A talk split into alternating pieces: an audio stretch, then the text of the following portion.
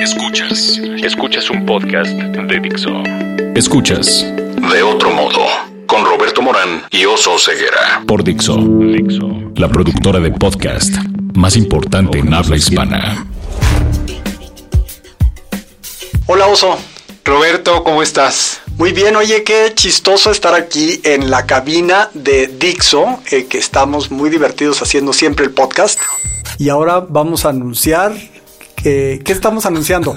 que vamos a terminar la primera temporada, ¿no? Exactamente. Y que tenemos sorpresas para el próximo año 2019. Y que tenemos la, vamos a terminar la primera temporada, pero como dice uno de mis ídolos en la vida, que es Seth Godin, ¿te, ¿lo has conocido a este cuate? No. Es un cuate que siempre trae lentecitos azules y que habla mucho de mercadotecnia y que escribió un libro sobre la vaca morada que todo el mundo cita y que nadie ha leído, ni yo. Pero él dice que cuando, que, que cuando estás haciendo algo, em, te preguntes si debes seguir haciéndolo. Y en este caso del podcast, yo cada vez que llego digo, oye, oso, ¿qué onda? Ya acabamos porque nadie nos oye. Pero cada tercer día te preguntas eso, Roberto. Y entonces por eso ahora estamos en esto. Pero ¿qué dice Seth Godin? Dice, tú avisa una semana antes que vas a terminar algo, a ver qué te dice la gente. Dice que los proyectos más exitosos que ha tenido es los que avisó, ya voy a acabar, ya no le importa a nadie. y que entonces todo el mundo dijo, no, no, espérate. Lo que tienes que hacer es este eh, adaptación, es hacerle estos cambios. Esa es una de las eh, grandes eh, eh, consejos que da este buen hombre, Seth Godin, que por cierto va a estar por acá en la Ciudad de México en la conferencia. Cada rato viene. ¿Cómo no lo habías visto? No. ¿Cómo no lo habías oído? Sí. No, es- es- ya me acordé, pero sí, ya me, ya me acordé quién es este Ajá. cuando que dijiste el libro de la vaca. Sí. Pero no, efectivamente, no lo voy a citar porque no lo conozco y no lo he leído, Roberto. Eh, todo el mundo lo cita sin, sin haberlo leído, pero ¿quién no cita sin haber leído, no? Pero hoy tengo una perspectiva distinta de ti, Roberto. A ver, Porque siempre estoy casi hombro con hombro contigo y nunca te veo a la cara. Entonces hoy voy a ver sí, todas tus reacciones. chistoso. Entonces, exacto, esto ya de entrada es distinto. sí, O sea que está bueno. sí, bueno.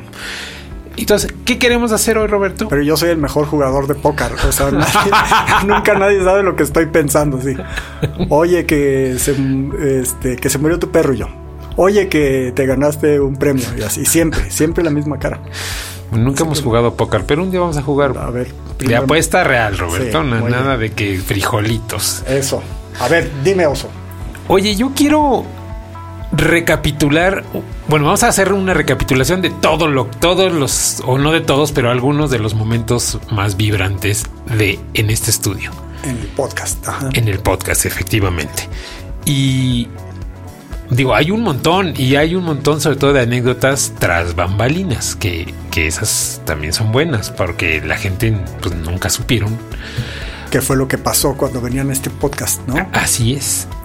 Y hay una que, por cierto, donde tú no estuviste, Roberto. Ay, No, es que debo, yo no sé si Vero se dio cuenta esa vez, cuando vino Manuel, arroyo. no, ahorita te digo cómo se llama. Bueno, ahorita, ahorita les digo. Bueno, ese día vino Manuel que tiene una deficiencia visual, Manuel Gallardo. Manuel Gallardo. Ajá. Debo confesar que casi lloro en ese programa. Yo soy súper chillón. La gente que me conoce ya dice, ay, sí, oso, vas a llorar otra vez, güey.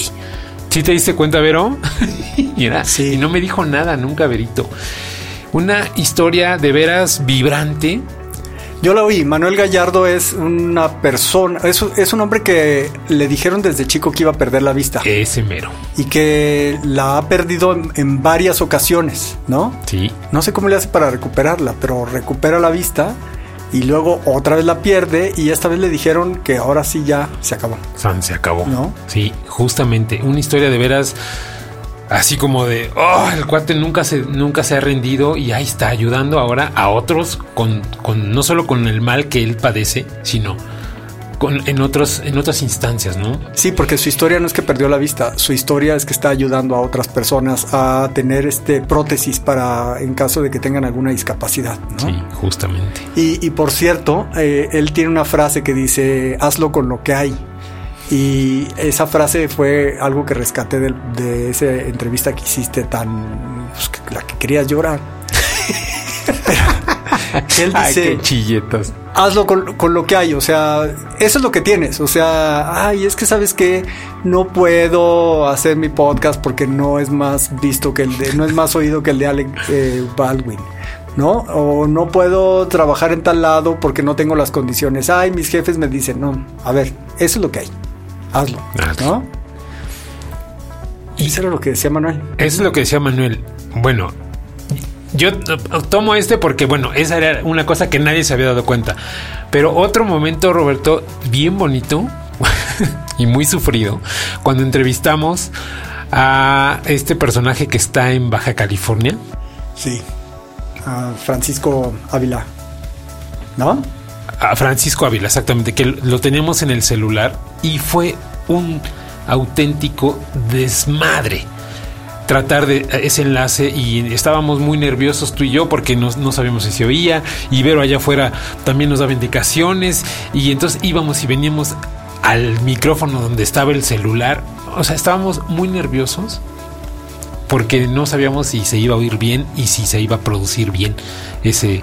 Bueno, que se iba a producir bien siempre, porque para eso está Vero. Sí, pero necesitaban que, que hubiera buena voz, que el audio fuera de calidad y ahí estábamos dudosísimos y creo que al final surgió una de veras una gran entrevista el defensor de los cielos negros, ¿te acuerdas? Ah, Fernando Ávila, que es el encargado de la ley del cielo en México. Justamente. Que, empezamos diciéndole, oye, ¿cómo en una noche normal deberíamos ver 400 estrellas y yo cuento cuatro? ¿No? y pues es porque hay mucha contaminación en el mundo, hay mucha contaminación de luz. Y en el caso de él, que está en el Observatorio Nacional en San Pedro Mártir, ¿verdad? Está en Baja California. Eh, les llega la contaminación desde Ensenada, que está como a cuatro horas de ahí.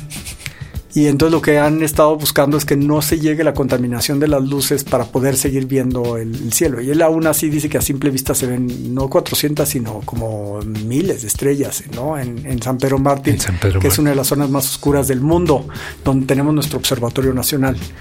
Que las, las niñas como Zoe no han de saber que, cómo son las estrellas, ¿no?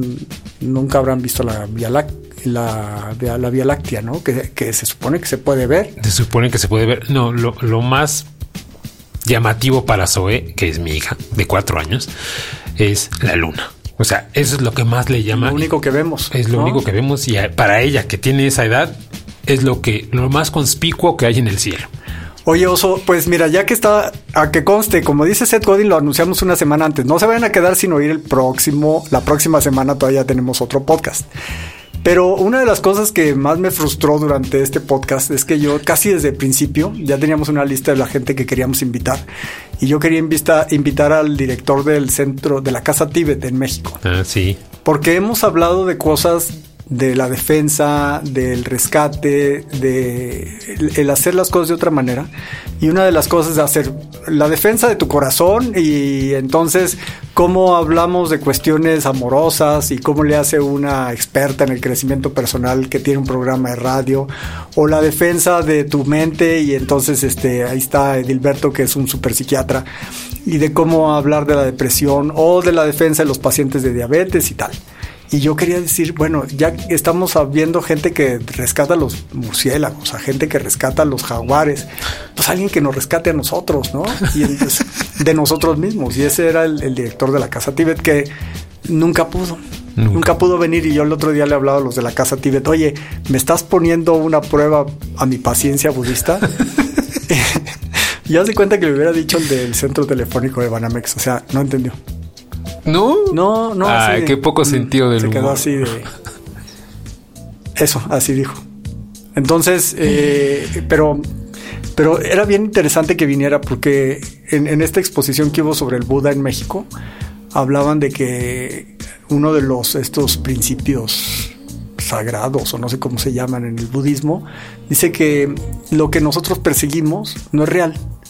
Entonces, en nuestros podcasts, así tuvimos al Batman mexicano, que es Rodrigo Medellín. Tuvimos a Marta de Baile, que está ocupadísima. Tuvimos a Álvaro Rodríguez, que atrae capital a las empresas. A Sofía Macías. A Sofía Macías, que es la más fregona de las finanzas personales. Que esa tú no llegaste. No, y ahí voy a hacer un paréntesis.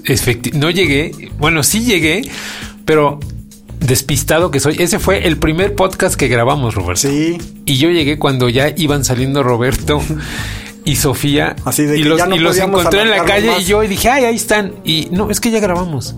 Y yo así cara de, no es cierto. Y yo por dentro decía, soy un tonto. ¿Por qué? No, no, no. Así va a ser nuestro podcast. No, no, no, no. Y Pero- bueno, entrevistamos a todos estos super fregones. Adrián Katseu, que es el director de la empresa privada, la mayor productora en- en- de energía mexicana, privada en México, ¿no? Trajimos a toda esta gente y no, ah, no, yo quiero al director la Casa Tíbet, ¿no? Ese es como el, el- es un principio budista, es, es que te haces ilusiones y quieres lo que no vas a poder alcanzar, ¿no? Y hay un dibujito de un chango que está metiendo la mano en un lago donde se refleja la luna. Y cuando toca el lago, pues la luna desaparece. Y así somos todos todo el tiempo. Queremos alcanzar algo y la luna desaparece cuando la creemos que la vamos a alcanzar. Ay, voy a llorar. Oye, pero fíjate, no vino. Eso quería que no lo dijera. El director de la casa Tibet no vino, pero sí vino y dos veces Amado Ramírez. El poeta del maíz. Así es, el ¿Qué poeta. aprendiste de él o qué? No, bueno. Para, para empezar, nos dio una clase de los diferentes tipos de maíces y, de la importancia del trabajo que está haciendo él en Hidalgo y en Oaxaca con los con toda esta clase mexicana, un defensor del maíz mexicano. Ajá, y tú, bueno, no tú, los dos estábamos. Oye, Amado, ¿y cuántos tipos de maíz hay? Hay como que si fuera a hacer pregunta de examen, ¿no? Sí. que no, que no son muchos, que no sé, no te puedo decir cuántos hay, porque mira, cada familia es diferente y que si lo sembraste aquí, que si lo sembraste allá, y ya. Nos soltaba otra vez la respuesta del poeta del maíz, ¿no? Pero este, ¿cómo está parado en dos mundos? O sea, el académico y el, y el otro don, con Puyol, con Enrique Puyol, eh, en todo este asunto de empezar a mover comercialmente el buen maíz, ¿no? O sea, el maíz criollo, pues. Ajá. Y esa es parte de la definición que queríamos darle a esto de, de otro modo, porque muchas veces me preguntaron, ¿no? ¿Y de qué se trata el podcast? Pues de gente que hace las cosas de otro modo, y él hace las cosas de otro modo es come tortillas, que es lo que hacemos todos los días a toda hora, los mexicanos, pero aprécialas, o sea, huélelas, fíjate en la textura, no aceptes, a mí no soporto las tortillas este, de cartón que venden en muchas tortillerías. Aprécialas, fíjate en la textura, huélelas, entonces él, él es uno de los grandes ejemplos de que hay que hacer las cosas de otro modo. Oye, Roberto, y por cierto, ¿tú fuiste a la tortillería que recién abrieron ahí en la Condesa? Sí, claro. Yo, yo, bueno, tú vives por ahí cerca, pero yo, yo desde cuando quise ir y no, no se me ha pasado. Pero sí, sí, o sea, la diferencia es abismal entre una tortilla de esas y las de otras. Pues mira, es lo que él nos estaba contando, que hay que olerlas y hay que apreciarlas. Y yo creo que sí son diferentes, cuestan 18 pesos la docena. Yo compro otras todavía más caras en el tianguis que están cerca de mi casa y que las llevan no sé de dónde, pero cada vez eh, te das cuenta de qué rico sabe esta tortilla, ¿no? Y que ya nada más la quieres comer con salecita o con cremita o sola, ¿no? En el tianguis de mi casa. Ya hasta tengo una lista de las mejores tortillerías de la Ciudad de México, pero no es el caso. Pero está esa, la del Puyol, que cuesta 18 pesos la docena. Y hay unas que se llaman Pelayo, que están en la colonia argentina, que son buenísimas. Siempre son tortillas blancas, que yo como vengo de Jalisco siempre quiero tortillas blancas. Y en la Romita. Hay Ah, otra sí. tortillería buenísima también, ahí en la Plaza de la Romita, que todo el mundo debería conocerla. Y hablando de eso, pues somos también como muy urbanistas aquí en este podcast, ¿no? Uy, bueno, o sea, empezando por los de Urban, ¿no? O sea, Joao Albino y Braulio Valenzuela. Con esta idea de vamos a hacer unos taxis colectivos. Sí. Eh, o, o, pues sí, voy a definirlo así, de estas camionetitas que tú pagas y vas conectado a internet y viajas súper cómodo y te olvidas de manejar y de esta caótica ciudad. Esos fueron otros de cómo les rogué para que vinieran. Hasta lo puse en Twitter. ¿Qué no van a venir o qué? Y este, a ellos y a los de Isla Urbana. También a los de Isla Urbana que les rogué y les rogué para que vinieran y también lo puse en Twitter. Y finalmente vinieron. Y fíjate cómo son de otro modo hacer las cosas. Como hay otra manera de viajar. Ya hay otras empresas de eh, vans o de camionetas como Urban, ¿no? que te subes y, vas bien a gusto platicando y en lugar de que haya seis coches o ocho, ahí va solamente una camioneta, ¿no? Vas, vas reduciendo el tráfico, de alguna manera se van haciendo las cosas. Y en el caso de Isla Urbana lo que ellos hacen es recolectar agua. Y lo perseguí, lo perseguí a Enrique Lomnitz y por fin lo conseguimos. Fuimos a verlo a su lugar donde tiene su filtro de agua, donde tiene su recolección. Y él nos empezó a platicar de cómo está la cuestión del agua en la Ciudad de México, que el problema de la presión. Haz de cuenta que él ya sabía que nos íbamos a quedar sin agua tanto tiempo como nos quedamos en ahora que cerraron el, sistema Kutsamala y que todo el tiempo está hablando y al rato ya, acuérdate que este programa es de 25 minutos y creo que podríamos haber grabado como dos horas y media con él, ¿no? Pero fácil, además en un ambiente muy peculiar porque estábamos en la azotea de su oficina con vista justamente a un jardincito donde tenía todo el el aparato para justamente colectar agua, ¿no? Recolectar agua. Sí, Enrique Lomnitz y luego Loreta, Loreta, eh, que también ella es. Ay, ¿por qué no tengo por aquí bien anotados los nombres? Loreta Castro, que hizo está haciendo un parque hídrico en Iztapalapa, que esperemos que ya esté pronto lista. Se supone que va a ser un espectáculo para que la gente vea que el agua que cae de la lluvia se puede recolectar, se puede ir a los mantos freáticos, como dicen los cronistas del radio, y eh, se puede volver a usar. Es, es que parece que desde época de Porfirio Díaz en México se cometió un grave error, se hizo el Gran Canal y entonces ese Gran Canal sirve para aventar el agua contaminada y el agua de lluvia toda junta para que se vaya lejos de México y ya no la podamos volver a usar. Y eh, lo que están promoviendo gente como Enrique Lomnitz y Loreta es que volvamos a usar el agua y que no la tiremos toda, ¿no? Y justamente en, ese paquete vino Daniela Castañón, que ha sido nuestra entrevistada más joven. Eh, una niña de 12 años. 12 años. Porque a los niños siempre les dicen, ay, qué bonito dibujo, ¿cuántos años tienes? Y porque imagínate que nos estuvieran preguntando a nosotros, oye, tal cosa, ¿cuántos años tienes? Pero no, creo que no tiene 12, Roberto, tiene 14 ya. tiene 14 ya, es una señorita, no es propiamente una niña.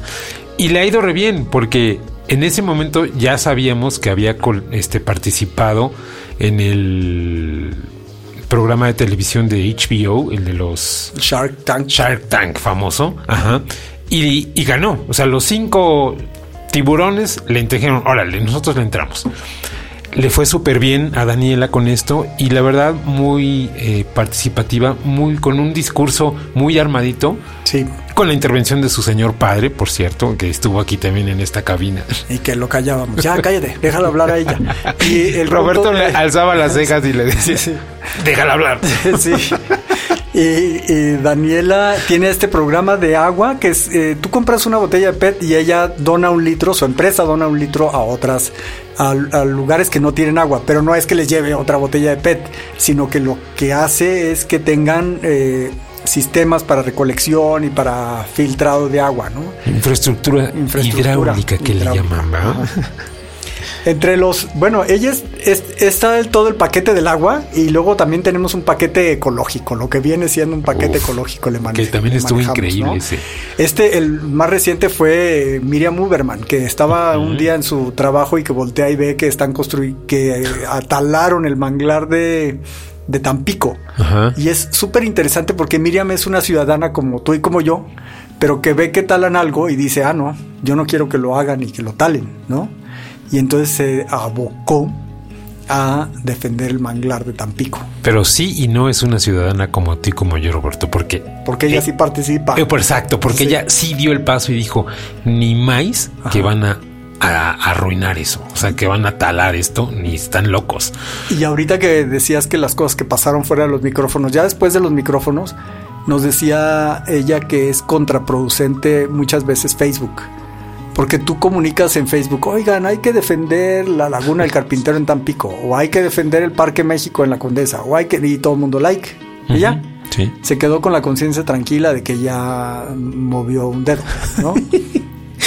Los famosos like, liketivistas. Liketivistas. Oye, y en este paquete de defensores de la ecología o de la fauna, Rodrigo Medellín, el Batman mexicano, que fuimos a su casa allá arriba en el Ajusco. Lejos, como por las águilas. exacto, por las donde las águilas se atreven, como en la película de Clint Eastwood. Sí, un lugar muy bonito, creo que hasta murciélagos hay en su jardín. Y, y ahí estábamos platicando y, nos estaba diciendo que nos contaba su historia de que cuando tenía 12 años le interesaban todos los animales. Y en ese momento llegó la hija, oye papá, se estrelló un pájaro y con tuvimos que interrumpir. sí, tuvimos que interrumpir el programa. Para que vean que le, le pasó a los hijos también el interés por la vida, ¿no? Así es. Y que por cierto, ese día yo subí en bici, Roberto. Porque estás bien loco. Y a la bajada, o sea, ya estando en la Roma, había llovido de horrible, o sí, se diluvió. Pero ya en la Roma, justamente cruzando eh, Medellín en Sinaloa, un cable. Un cable me atoró y me derribó de la bici y me costó 10 mil pesos la reparación. Me dolió el codo, más allá de que me raspé tantito. Pero bueno, eso fue un incidente parte de este programa. Ese fue un parte de los costos. Pero el día ese que llovió, dijiste tú, ¿dónde están Enrique Lomnitz y Loreta Castro para recolectar toda esta agua que está cayendo? Es que bajaban, o sea, evidentemente en esa colonia eh, todo es de subida y bajaban ríos y ríos de agua. Y yo me fui como a dos kilómetros por hora. Ajá. Tardé una hora en subir y tardé hora y media en bajar. Sí, tuvimos unas lluvias increíbles durante el año y, es el año en el que tuvieron que recortar el agua, ¿no? O sea, oigan esos dos, oigan esos tres podcasts que tenemos sobre el agua para que vean lo que se puede hacer, ¿no? Y hablando de agua, Roberto, estaba, vino Roberto Junco. El hablando de agua. El, ¿Qué tal con el, el, buzo, es que digo. El que recolecta tesoros subacuáticos. Exactamente, que busca, ahora está buscando las, los navíos de Cortés que él dice que nunca quemaron, y es cierto. Ajá. Los hundió, y de hecho, eso sí, eso sí se cuenta en la en las memorias de Cortés que hizo el, la UNAM. Hay un, no, aún no me acuerdo del autor, pero ahí cuenta, nunca se hundieron, nunca quemó las naves, las hundió. Y, entonces, a eso están buscando dónde están esas, esas naves que estarán enfrente de Veracruz o en algún lado. Justamente, sí, ahí en la isla de sacrificios. Nos dijo que ahí es donde iban a empezar la, la primera búsqueda. Y ya se han encontrado, ese mismo Roberto Junco encontró alguna vez un cargamento de esmeraldas, ¿no? Cerca de la península de Yucatán. De Yucatán. la península de Yucatán es enorme, pero... sí, bueno, sí nos dio la localización, pero la verdad es que no nos vamos a acordar ya con tanto detalle. ¿Y qué más, qué más eh, defensores trajimos? Trajimos a varios defensores, a Héctor de Mauleón, defensor de la ciudad. De la ciudad. Y a Rodrigo Díaz, eh, que es defensor del ah, peatón. Sí, claro. E, este chileno que está en Twitter como arroba pedestre, arroba pedestre.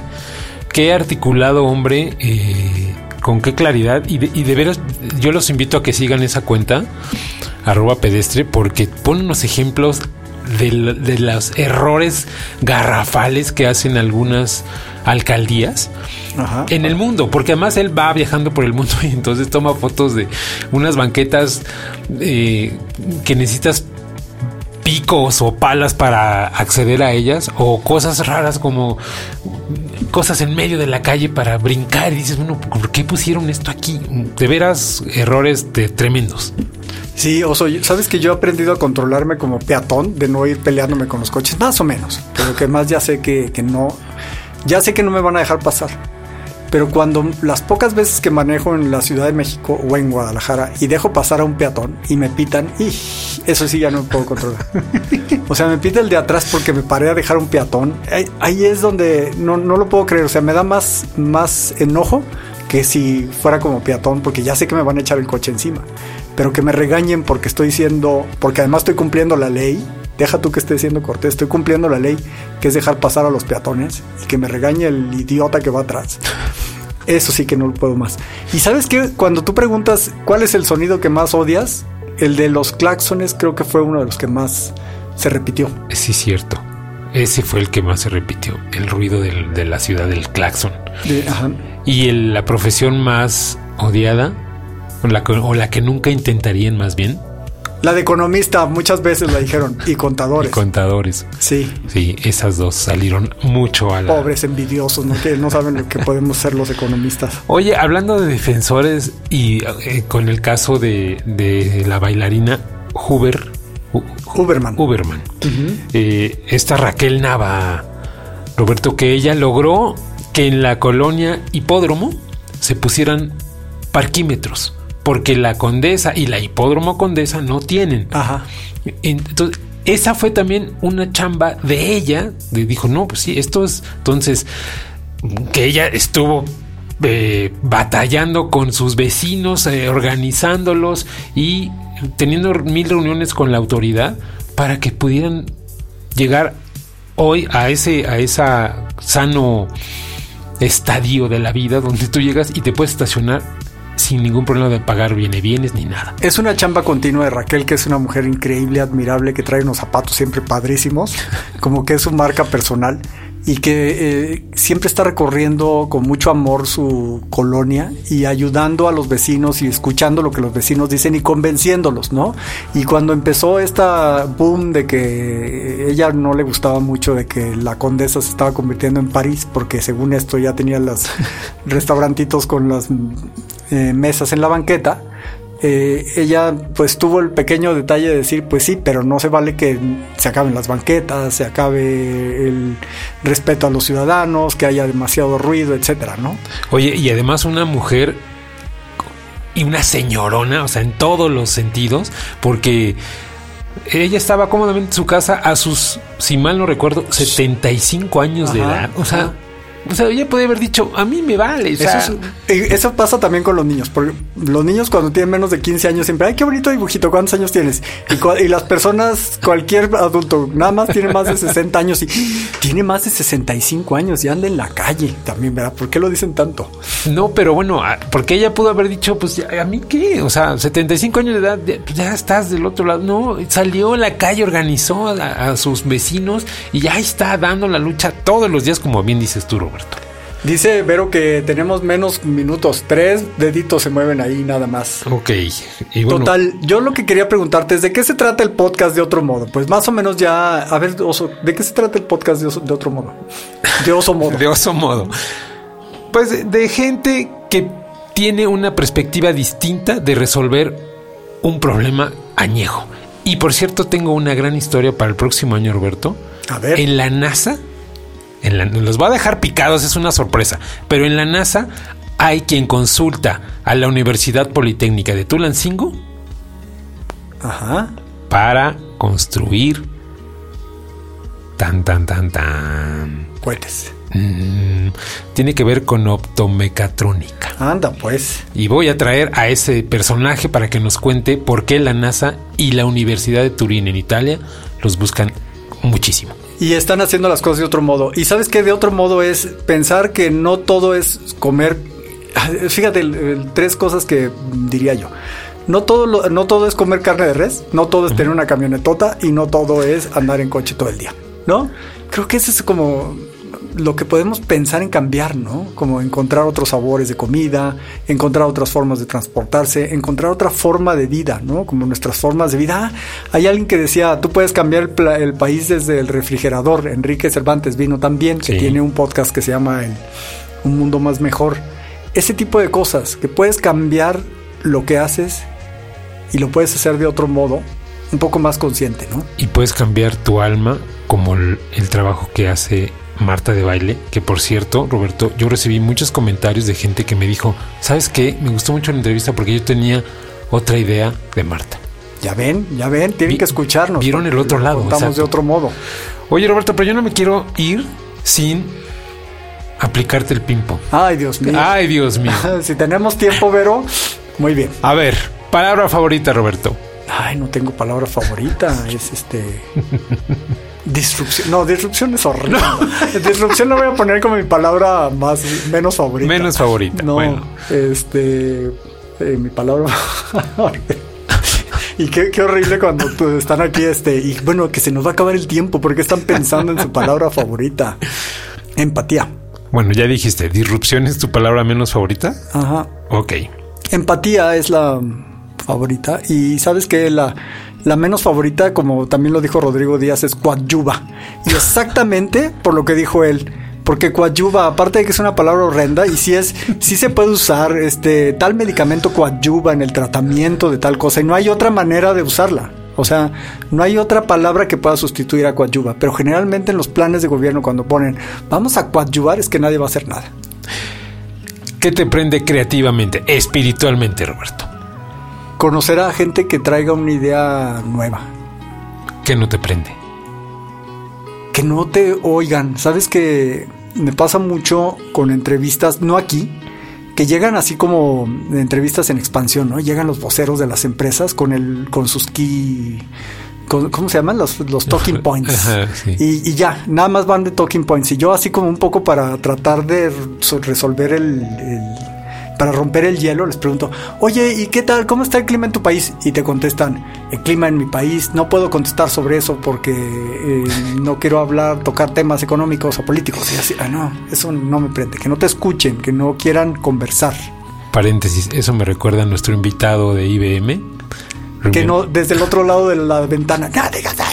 le, daban indicaciones. Y, más bien a mí me daban indicaciones. ¿Qué sonido o ruido te gusta, Roberto? La lluvia en la noche. ¿Qué sonido ruido odias? Los claxones. ¿Cuál es tu grosería preferida? La que más dices, Roberto. Yo nunca digo. ¿Se verás? De veras está. Bueno, cabrón, pero lo digo mucho. Está cabrón, pero eso es como por contagio. Ya. Y voy a añadir hoy una que tú me diste la idea. ¿Cuál es tu primer recuerdo, Roberto? ¿Verdad que está padre? Está poca madre, me encantó, me encantó. Luego, luego pensé, dije, lo voy a incorporar. Hoy, tú, o sea, me encontré a dos vecinos en, la, en el parque y les pregunté eso y bueno, dimos como cuatro vueltas más a los perros para que me terminara de contar su recuerdo. Y el mío que estaba sentadito al principio de una escalera en eh, como a los cuatro años, esperando una fiesta de cumpleaños de mi hermana. ¿Qué otra profesión intentarías, Roberto? Eh, si volvieran a ser arquitecto. ¿Y qué otra profesión no intentarías? Ay, todos me gustan. sí, es cierto. Y si existiese el paraíso y llegaras, ¿qué te gustaría oír, Roberto? Que mi papá me volviera a contar la misma historia de siempre. Ay, que es que cuando estábamos jugando fútbol en Lagos pasó un caballo arrastrando, así, la misma historia. Que siempre le decía, ay, cuéntamelo otra vez, papá. qué bonito. Pues bien. ¿Y qué? ¿No te voy a preguntar yo a él o qué? No, no. A ver, va. Ya se acabó, ¿no? ¿Cuál es tu palabra favorita, oso? Mi palabra favorita. ¿Ya ven? Sí lo había pensado y sabes que se te olvida. Sí, ¿verdad? es como que dices. Es, muy difícil. ¿Cuál es tu canción favorita? Y dices una de los Carpenters. No, no, seguro no voy a decir una de los Carpenters. No, además depende del mood en el que. Ajá, claro. Pero sabes que mi palabra favorita sí es música. Música. Me encanta la música. Pero no es la palabra, sino lo que engloba ese, ese concepto. Ok, va, te la valgo, pero es la, ¿y la menos favorita? Bueno, no es una sola, pero es no se puede. Me choca que me digan no se puede. Pásame el cuestionario porque ya no me acuerdo. A ver si entiendes mi horrible este, letra. ¿Qué te prende creativa o espiritualmente? El que haya un reto, Roberto, que que, que hay alguien o se haya intentado resolver algo, escribir algo o poner algo y que hayan dicho no es que no, no se puede explicar, no me, eso y que yo pueda llegar y explicarlo con palabras, con un video, con un tweet ese, eso me prende creativamente. Sí, pero lo tienes que entregar en los próximos cinco minutos porque ya vamos a cerrar.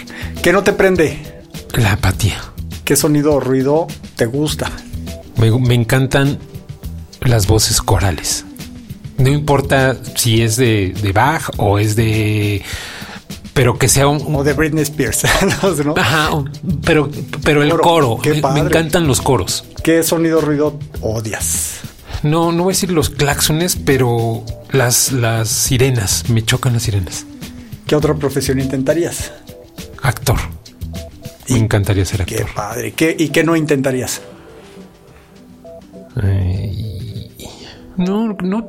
¿Ves? No, no tengo nada contra nadie. La verdad es que incluso me encantan los números. Entonces, sí, sí, yo sí sería contador. Estaría padre. Y si existiese el paraíso y llegaras, ¿qué te gustaría oír? A mi abuela, que me dijera justamente que me, que me recordara el menú del domingo. Porque mi abuela cocinaba los domingos y entonces me decía, hoy vamos a cocinar esto. Lentejas. Oye, ¿y tu primer recuerdo? Ah, mi primer recuerdo es, es, de los seis años.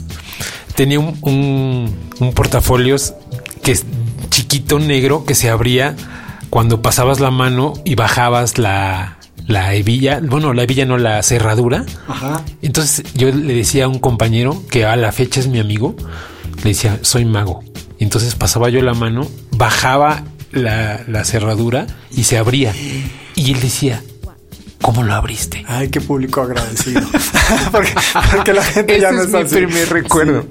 Oye, Oso, pues qué padre, ¿no? Ya terminamos la primera temporada, pero la próxima semana, este, todavía tenemos un invitado.